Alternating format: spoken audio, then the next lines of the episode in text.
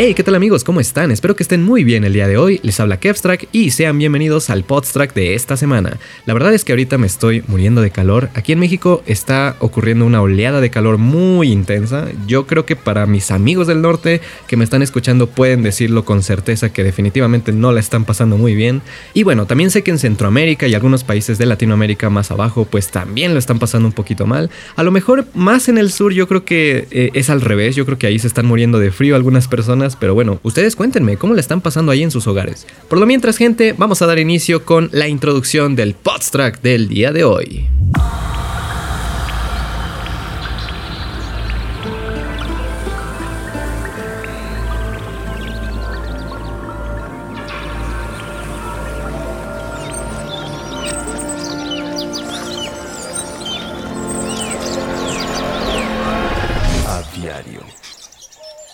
Pues bien, como ya se están dando una idea, hoy me quiero enfocar en algunos temas, en particular de lugares, de territorios en los cuales yo he podido vivir. Eh, para los que quizá no lo sepan aún, yo he sido alguien muy nómada. Yo he sido, pues vaya, alguien que constantemente cambia su lugar de residencia por cuestiones infinitas, cuestiones familiares, cuestiones de trabajo, cuestiones de tiempo. Por, por muchas razones he estado de un lugar a otro aquí en México. Es decir, no me he salido de mi país, no he tenido el placer todavía de visitar algún otro país. Sin embargo, puedo decir que ya conozco muy bien algunos de los estados de aquí de México y les quiero empezar a platicar sobre algunos de ellos, algunos que me marcaron y que definitivamente incluso tiene que ver con pues este tema que hoy nos acontece a muchos de nosotros, el cual es el cambio climático. Eh, la verdad es un tema que me preocupa y yo honestamente siendo graduado de comunicación y que tuve la oportunidad de participar en una clase llamada Ecología y Comunicación, pues yo la verdad me siento con la obligación de contar estos temas, dar mi opinión y dar recomendaciones a todos ustedes para pues tratar de hacer este mundo un poquito mejor aunque sea, tratar de ayudar, tratar de dar nuestra semillita ecológica, ¿verdad? Al mundo. Entonces, eso al final les voy a les voy a recomendar un canal que me gusta mucho para aprender sobre estos temas, pero por lo mientras, gente, vamos a empezar a hablar sobre algunas de las épicas y míticas mudanzas que he realizado desde toda mi vida. Les voy a empezar a platicar desde la primera que, tuve. Yo cuando nací, pues nací en la Ciudad de México, siempre he sido de feño, en sus tiempos era de feño, ahorita ya no, pero en sus tiempos eh, aquí fue donde nací en la capital. Sin embargo, más o menos por ahí de los dos años, cuando yo cumplí dos años, eh, mi familia tuvo que mudarse a el estado de Puebla. Eh, Puebla pues queda muy cerca de la Ciudad de México, está como a, bueno, literalmente está pegado nada más que ahí en medio se cuela lo que es también el estado de Tlaxcala, el cual es un estado muy mítico, tiene mucho lore en nuestro canal, por cierto, el Tlaxcala, es, es una palabra casi casi mágica. Pero bien, eh, está muy cerca de ahí, estamos realmente muy cerca entre esos estados. Sin embargo, eh, nos fuimos por cuestiones de trabajo. Mi papá tuvo una oportunidad de trabajo para estar ahí, entonces es por eso que nos fuimos. Y eh, al principio, pues yo no sabía nada, o sea, yo realmente tengo incluso muy vagos recuerdos de, la, de aquellas épocas, ya que pues estaba muy, muy, muy morro. Eh, lo único que sí recuerdo es que tuve eh, ahí mis primeros bailables en la primaria. Recuerdo que fue una experiencia que en su momento diría que la disfruté. Me gustaba andar moviéndome, ser el centro de atención. De hecho, pues sí, de, ahí sale el ya conocido video de la vaquita, que de hecho ya tengo un podcast hablando de ello. Ahí salgo yo vestido de vaca, bailando, eh, pues sí, un, tema jarocho, nada que ver con el tema. Sin embargo, pues sí, ahí estaba, era muy ocurrente en esa época, así que es lo único que recuerdo más o menos de esos tiempos. Pero realmente lo importante y el cambio más significativo que tuve después de vivir en Puebla fue que un año después, ah, igualmente por cuestiones de trabajo, pues mi mamá tuvo que ir a, bueno, tuvo que llevarme con ella a lo que sería vivir a Cancún. Para los que quizá no conozcan Cancún, bueno, Cancún es este eh, paraíso, eh, ¿cómo le llaman? Bueno, lugar paradisiaco, mejor dicho. Sería como el Hawái de México, sería como este lugar en los que pues todos los turistas de muchos países van a, la playa, van a relajarse y toda esta cuestión. Es muy turístico, es un lugar bastante turístico. Sin embargo, también en lo que es Quintana Roo, pues eh, es una ciudad enorme. La verdad es que sí está, me atrevo a decir, bastante grande, no como la CDMX, pero sí es algo amplia. Y mi mamá y yo fuimos ahí a vivir exactamente en Cancún, muy cerca de las playas, de hecho. Entonces, Yo les digo, en su momento yo no me enteraba de la vida, yo estaba como, ah, sí, ok, jalo, no, no tengo de otra, ¿verdad? No es como que todavía puedo opinar, pero sí, este, estuve viviendo por ahí un rato.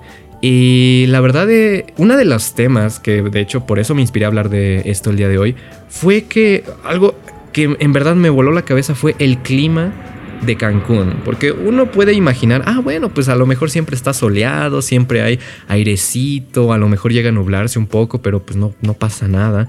Honestamente, para aquellos que vivan en costa, yo creo que ya saben a lo que voy, ya saben al tema al cual quiero llegar.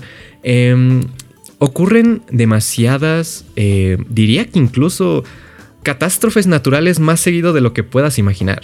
ocurren demasiados cambios climáticos peligrosos cuando uno vive en la costa ¿Por qué? Porque, bueno, tiene esta cuestión de los huracanes. Eh, yo creo que eso era lo más eh, común al momento en el que yo vivía ahí. Era muy común que en épocas de lluvia ocurrieran huracanes. E incluso yo tengo memoria, yo tengo recuerdos de haberme quedado en casa encerrado porque en la tele había un mensajote que decía alerta de inundación eh, amarilla o luego pasaba a naranja. Creo que nunca la llegué a ver en rojo, este, afortunadamente, pero sí, creo que lo máximo que lo llegué a ver fue en naranja. ¿Y qué significa esto? Significa que no puedes salir de tu casa porque literalmente está el suelo inundado. Tú pisas y tienes el agua hasta los talones, básicamente. Entonces, sí, es algo bastante eh, peligroso de, vivir. Eh, yo, pues en su momento, es lo único que me enteraba, porque todo lo demás honestamente no, no, tuve una infancia muy bonita viviendo ahí, porque estaba yo con mi mamá solo y no tuve mucha oportunidad de convivir, ya sea con amigos, no tuve oportunidad de, pues, pasarla bien, pasarla eh, tiempo familiar a gusto, no, me la pasé muy solo, eso sí, eh, debo decirlo, estuve demasiado solo, yo creo que en esas épocas fue cuando aprendí a ser un poco independiente, porque eh, digo, ahora lo agradezco. Eh, hasta la fecha agradezco que haya pasado así, ya que pues no, eh, eso me hizo no depender de gente, de divertirme con gente. Yo puedo encontrar, pues vaya, mi felicidad estando solo, haciendo cosas que me gustan. Pero yo creo que tuvo mucha influencia esa experiencia, a decir verdad. Entonces, bueno, em, eso fue lo que sucedió. Estuve viviendo un año en Cancún, casi casi. No duró mucho, afortunadamente. De hecho, uno pensaría que viviendo en Cancún pues tiene esta oportunidad mm, de, ir a las playas, de disfrutar del buen clima, de pues, estar a gusto, ¿no? Lo que más me gustó en realidad de vivir en Cancún fue, vaya, desde, desde un inicio era muy glotón. Me gustaba mucho la comida. ¿Por qué? Porque recuerdo que mi mamá me llevaba muy seguido a comer al Walmart o a estos centros comerciales eh, muy convencionales. Pero lo que tenía de especial es que vendían... Había una sección como de comida. Es decir, aquí en los centros comerciales de la Ciudad de México normalmente te venden comida, pero no está preparada. Es comida para que tú llegues a tu casita, te la prepares, te la cocines. Pero en, ese, en esos lugares en Cancún, literalmente era como un mini restaurante del centro comercial. Entonces tú comprabas el bote de alitas y ya calientes, o sea, ya, ya calientitas te las, te las podías comer ahí. Pedías también tu refresco, pedías una sopa que también te la podían calentar, una sopa tipo, pues de codito, de fideos o algo por el estilo. Y, y, era una experiencia increíble, o sea, el olor, el aroma que estaba en el ambiente, todo eso lo tengo tan impregnado en mi memoria que yo digo que definitivamente valía la pena. La verdad, para estar muy chico y acordarme de ello, la verdad es que sí valía la pena la comida de ahí. Entonces, y, era una alternativa bastante económica porque pues en otros lugares, restaurantes donde venían mariscos, pues definitivamente te iba a salir más caro. Entonces eso es algo que me gustó bastante, incluso me atrevo, me atrevería a volver a ir solamente para vivir esa experiencia nuevamente, ahora como adulto. sí me dan ganas, la verdad.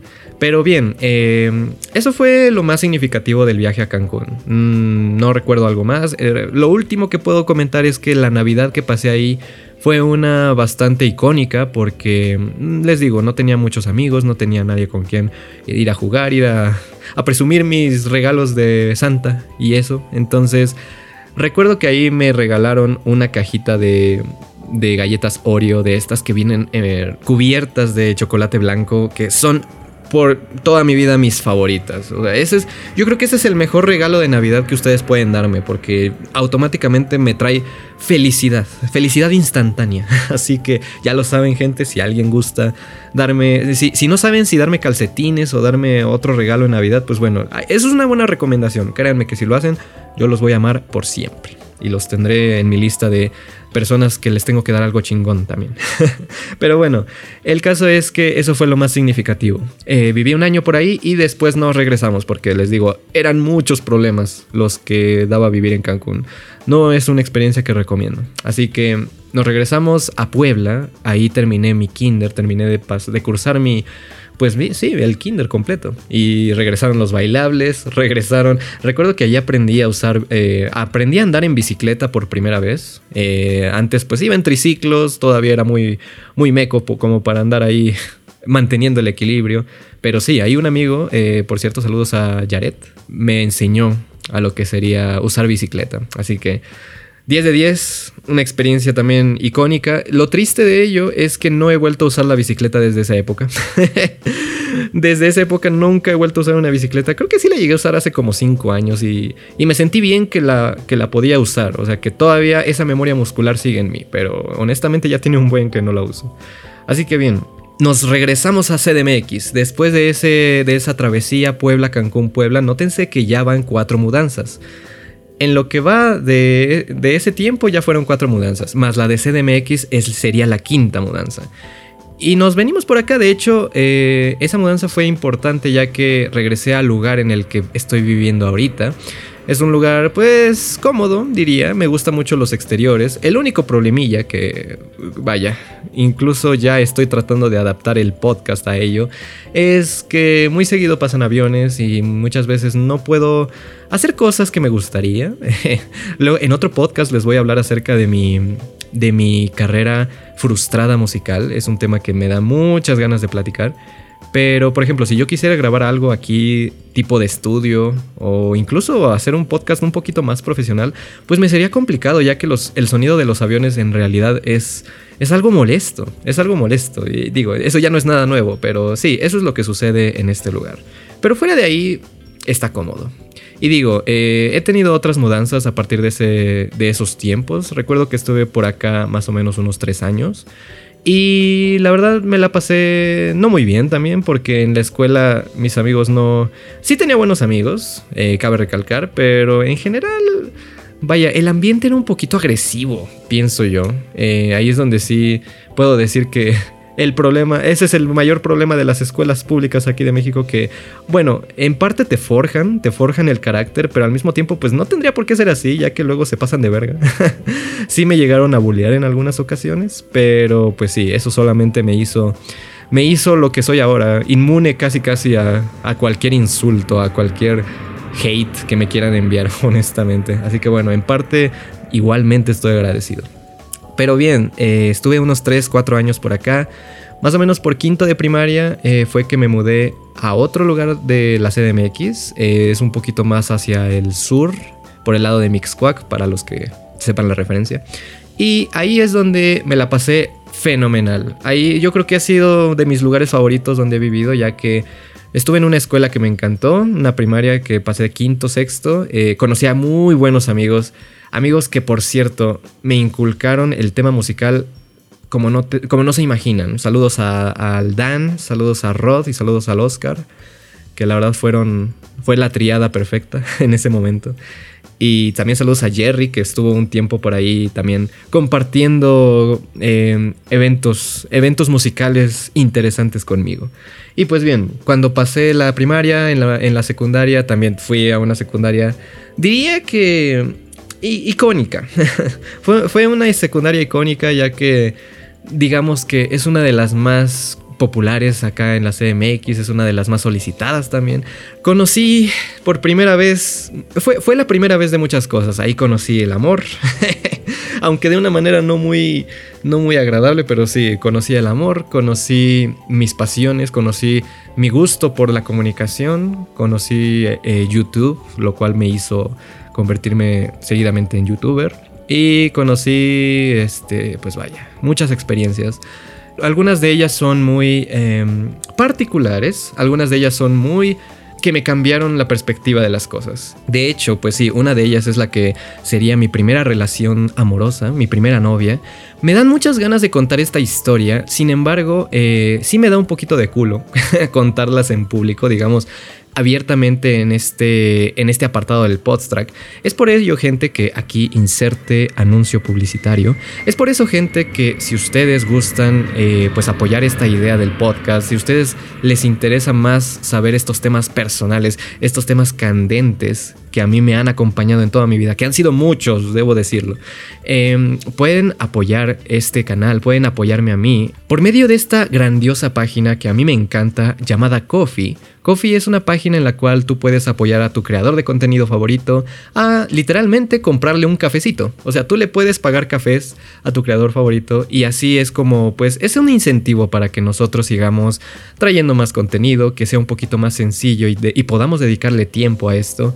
La verdad es que si ustedes gustan apoyar en este canal, yo les puedo ofrecer ese tipo de contenido extra que, que yo sé que a muchos les puede interesar.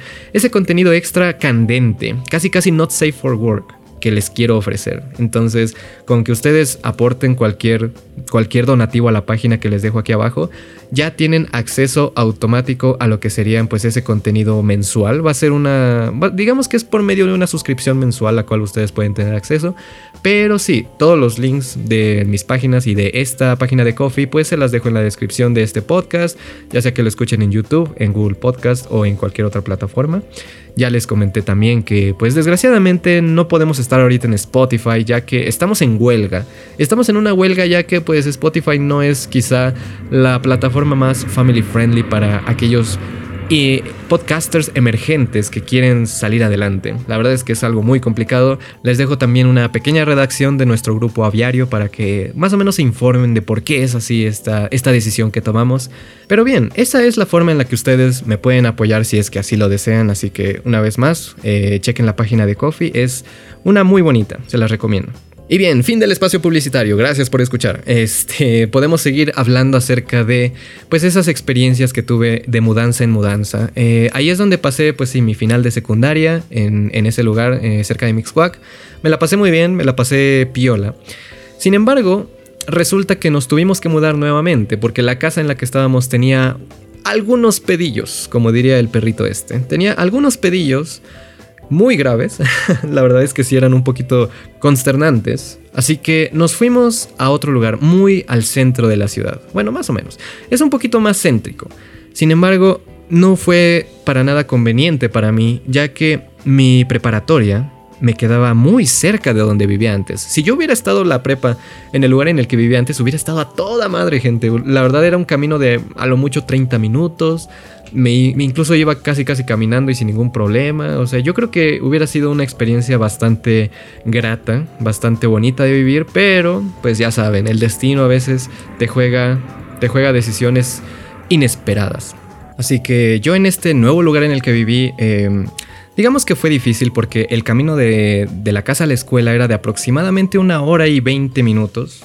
Ah, desde ese momento aprendí lo que es viajar largas distancias en transporte público eh, por mi cuenta. Esa, fue mi, primera, mi primer acercamiento. Y vaya, al principio no, lo tomaba mal porque me, me, distraía. Yo siempre he llevado mi música a todos lugares mientras estoy transportándome de un lugar a otro. Y es algo agradable, es algo agradable al inicio, pero llega el punto en el que la rutina se vuelve tan tediosa que tú quieres escapar, que tú quieres buscar...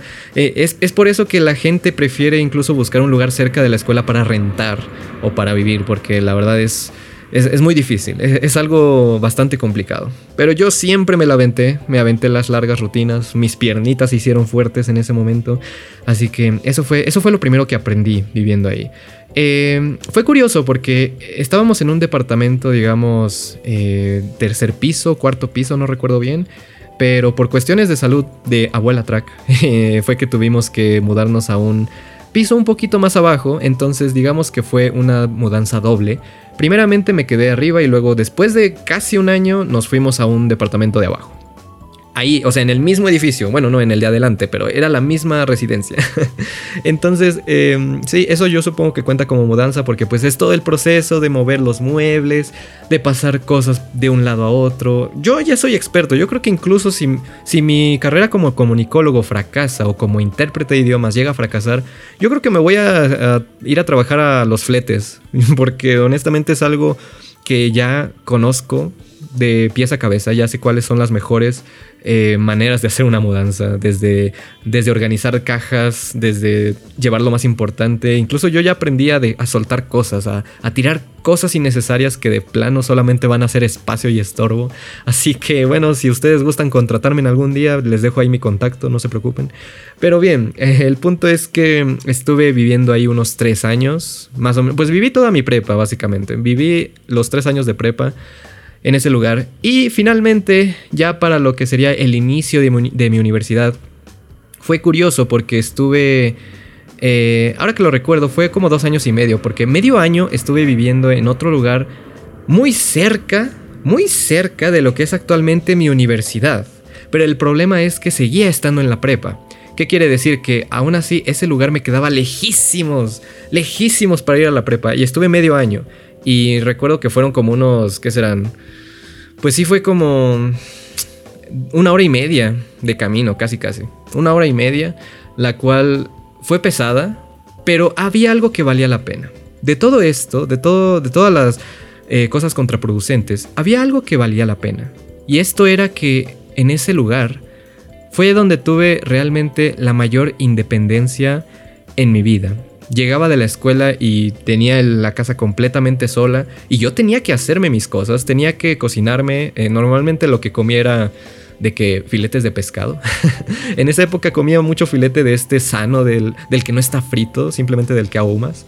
Entonces, eh, fue bastante... Mm, aprendí, aprendí a atenderme por mi cuenta, lo cual fue muy importante para mí. Y no solo eso, sino que llegaba y yo a gustísimo me ponía a grabar mis, mis gameplays de Halo, eh, mis, mis, gameplays de Osu también. Bueno, en ese tiempo ya jugaba más Osu, así que sí me ponía a jugar Osu, como no tienen una idea. Fue, fue el tiempo en el que más viciado estuve. Yo creo que también por eso tuvo que ver que le dedicaba demasiado tiempo al Osu. Recuerdo que incluso llegaba a estar 8 horas diarias eh, metido ahí, no me cansaba, farmeaba como un, como un toro. este güey farmea como un toro el oso, así que así, así me sentía, honestamente. Lo cual fue muy bonito. Yo la verdad, a pesar de que la zona era una muy culera, no podía salir porque realmente me daba culo. O sea, son de estas calles, son de estos eh, lugares en los que si sales a más de las 9 de la noche ya persínate, este, encomiéndate al todo lo que creas porque la verdad es que sí es, es difícil. Es, es difícil tener seguridad, estar seguro en esas calles. Pero bien, lo, afortunadamente no me ocurrió nada. Solamente a mi mamá sí le, sí le robaron seguido sus partes del carro. Eh, fue muy triste. fue muy triste, pero hacía corajes muy seguido. Pero bueno, eso es lo. Esa era la desventaja de vivir ahí. En fin, esa fue mi penúltima mudanza, ya la última en realidad, porque de ahí nos fuimos a lo que sería regresar. Regresamos al lugar en el que yo viví mi desde primero hasta quinto de primaria. Y sí, estoy hablando del el lugar en el que estoy ahorita. Eh, muchos ya se dan una idea de dónde estoy. La referencia es que estoy al lado del aeropuerto. Así que ese es el lugar en el que regresé. Em, fue bonito estar de vuelta, aunque sí extrañé muchísimo lo que les platico. Sí extrañé bastante la independencia. Extrañé algunas cosas del lugar anterior, pero honestamente aprendí a vivir con ello, así que ahorita digamos que me siento bien. Lo que sí les puedo decir, y sé que mis amigos que me han llegado a visitar no me dejarán mentir, es que por alguna razón, en este cuarto en el que estoy, lo que es mi cuarto, es, es bastante exagerado el, el hecho de que hace un vergo de calor dentro de mi cuarto. Y, no, y lo digo porque si ustedes se van a otras partes de, la casa, eh, van a darse cuenta que en realidad está un poco más fresco, que no hay tanto, no hay tanto, no parece un horno, pues. Eh, asumo que tiene que ver por mi PC, por todos mis aparatos que tengo acá. Parece esto una base de control ya, eh, por todo lo que tengo para streamear y eso. Pero eh, honestamente sí, es algo, es algo preocupante porque tengo la ventana aquí al lado y esta ventana pues da exactamente donde pega el sol. En las mañanas pega el sol horrible acá y eso también hace que desde la mañana esté súper hot, súper caliente. En estos días he estado amaneciendo sudando, o sea, goteando sudor de tanto calor que hace y es algo, nunca había pasado tanto, nunca me había pasado a tal manera. Lo cual es preocupante porque esto solamente es el indicio de que pues el pinche cambio climático es verdad. O sea, eso ya no cabe duda. Yo creo que ya todo el mundo está de acuerdo y si no lo están, pues bueno, pónganse, pónganse un cerebro, la verdad, porque es hora, es hora ya de darse cuenta. Y es ahí donde quiero concluir este podcast, amigos, que la verdad me, importa mucho este tema. Es algo que incluso creo que a más de uno les debería importar un poco más. Y estoy hablando de lo que sería lo que podemos hacer en contra del cambio climático, de esta situación que es bastante engorrosa. Eh, esta, esta, problemática, pues vaya, surge por distintas razones. Es todo un conjunto de acciones que el humano ha hecho desde hace ya muchos años hasta llegar a estas fechas lo cual tristemente muchas no están a nuestro control, muchas de ellas tienen que ver con la industria, con los monopolios, tienen que ver con la economía, así que pues cuando se trata de economía y cuando se trata de empresas eh, que se encargan de quemar combustibles para generar ingresos, eh, pues no podemos hacer mucho más que dejar de consumir sus productos en realidad. Eh, la idea de, la idea de demandar eh, productos que utilicen estas energías más renovables, pues es lo mejor, lo más eh, ético que nosotros podemos hacer. Pero desgraciadamente es un pequeño paso nada más, no es algo que vaya a cambiar de la noche a la mañana, pero sí es recomendable hacerlo de todas formas. Así que yo el día de hoy les quiero recomendar un canal de YouTube, el cual yo sé que muchos ya han escuchado hablar, yo sé que muchos incluso ya han visto algún video, es de este canal llamado In a Nutshell, o en su nombre de otro idioma, no sé cuál es, eh. Eh, pueden buscarlo como In a Nutshell y ya se les va a aparecer. Creo que es un poco más fácil. De todas formas, se los dejo acá en la descripción. Em, ese canal últimamente está sacando estos videos sobre el cambio climático, en el cual antes se decía que no era posible hacer un cambio, antes se decía que ya la extinción humana ya estaba aquí a la vuelta de la esquina, ya no, ya este, nuestros días estaban con contados y la chingada. Pero eh, últimamente están sacando información muy verídica, la cual dice que poco a poco ya se está haciendo barato eh, los recursos renovables. Cada vez la gente como, como le está solicitando más, como cada vez ya es una necesidad, pues poco a poco ya está siendo un poco más asequible el hecho de que tengamos eh, estas energías y podamos vivir más de 50 años todavía de lo que ya estábamos poco esperando. Así que eso me da, eso a mí cuando, cuando vi este video, que fue uno de los últimos que sacaron, la verdad es que me dio mucha esperanza, me dio como esta felicidad de que, ah, mira, ok, a lo mejor sí se puede todavía hacer eh, esta salvación para la humanidad. Así que si quieren saber más al respecto, pues ya lo saben, ahí les dejo el link. Eh, lo único que les puedo decir, si es que ustedes tienen una tendencia a, pues, comprar cosas que de repente son innecesarias o ser consumistas de más, eh, yo siempre he sido muy ahorrativo, por no decir codo. Eh, siempre he sido una persona pues bastante ahorrativa en el sentido de que realmente solo compro cosas que sé que me van a, van a servir, sé que las voy a utilizar por mucho tiempo y sé que no las voy a desechar al instante. Eh, trato de ser así desde toda mi vida, lo cual a mí al menos me, me, hace sentir bien conmigo mismo porque no tengo esta necesidad compulsiva de comprar cosas y que a la larga puede llegar a convertirse eso en un problema. Así que pues sí, si en algún punto ustedes sienten que tienen esa tendencia, yo les recomiendo que intenten cambiarlo y que pues sí, traten de ser codos. O sea, la cultura del ser codo creo que es algo que se debe de aprovechar más, que en vez de que sea algo despectivo y que sea algo negativo como lo ven muchas personas, yo creo que incluso puede llegar a ser positivo hoy en día. Así que si ustedes me dicen, no, sí, yo soy bien codo, pues mira, te voy a decir muy bien por ti. Me, alegro mucho, yo también, hay que seguir así. así que bien amigos, ya lo saben, hay que, hay que ahorrar, hay que ser coditos y pues hay que salvar el planeta porque mm, tengo miedo, tengo fidedignamente miedo de lo que pueda pasar, así que hay que, hay que echarle ganas gente. Yo voy a estar aquí siendo su comunicador eh, ecológico, su comunicador de videojuegos, eh, NSFW también a veces. Yo voy a ser su comunicador de todo lo que me encuentre. Así que ahí lo tienen, gente, para los que quieran apoyar a la buena causa. Y bien amigos, con esto finalmente damos el fin al podstrack del día de hoy, al episodio número 2 de la segunda temporada. Así que bien, ya para irnos, les quiero dejar la agenda de esta semana que vamos a realizar en Twitch, eh, la cual ya es una costumbre hacer en estos podcasts. En esta semana, para ser específico, el miércoles, vamos a tener un evento muy especial, el cual le agradezco al patrocinador del evento llamado Jared. Eh, hoy mencioné a dos Jareds, qué gracioso.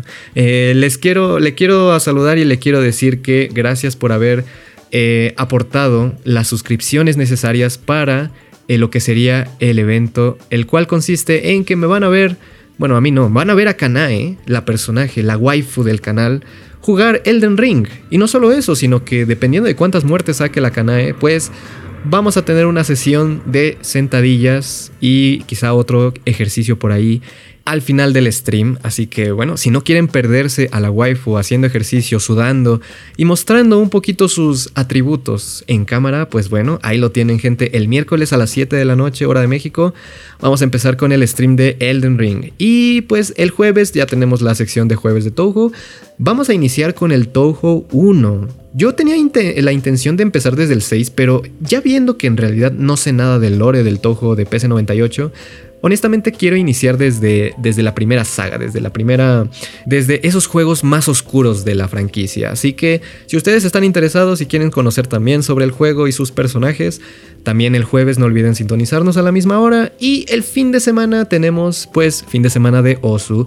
Los fines de semana últimamente están siendo un poco randoms, no tengo un, un schedule bastante óptimo, pero siempre trato de jugar lo que más me interesa, lo que más ánimos me da, así que pues sí, los fines de semana son bastante random, pero igualmente estamos ahí activos, así que los espero ahí en el canal de Twitch, los espero en la página de Coffee, los espero en todos lados gente. Y por último tenemos nueva página de Instagram, así es, los links que les estoy dejando del Instagram son de la nueva página, eh, la cual yo quiero aprovechar para subir muchas cosas, quiero subir este podcast, quiero subir reels, quiero subir cosas que en la otra cuenta más personal honestamente ya no me atrevía a subir, así que ahí lo tienen para que lo chequen.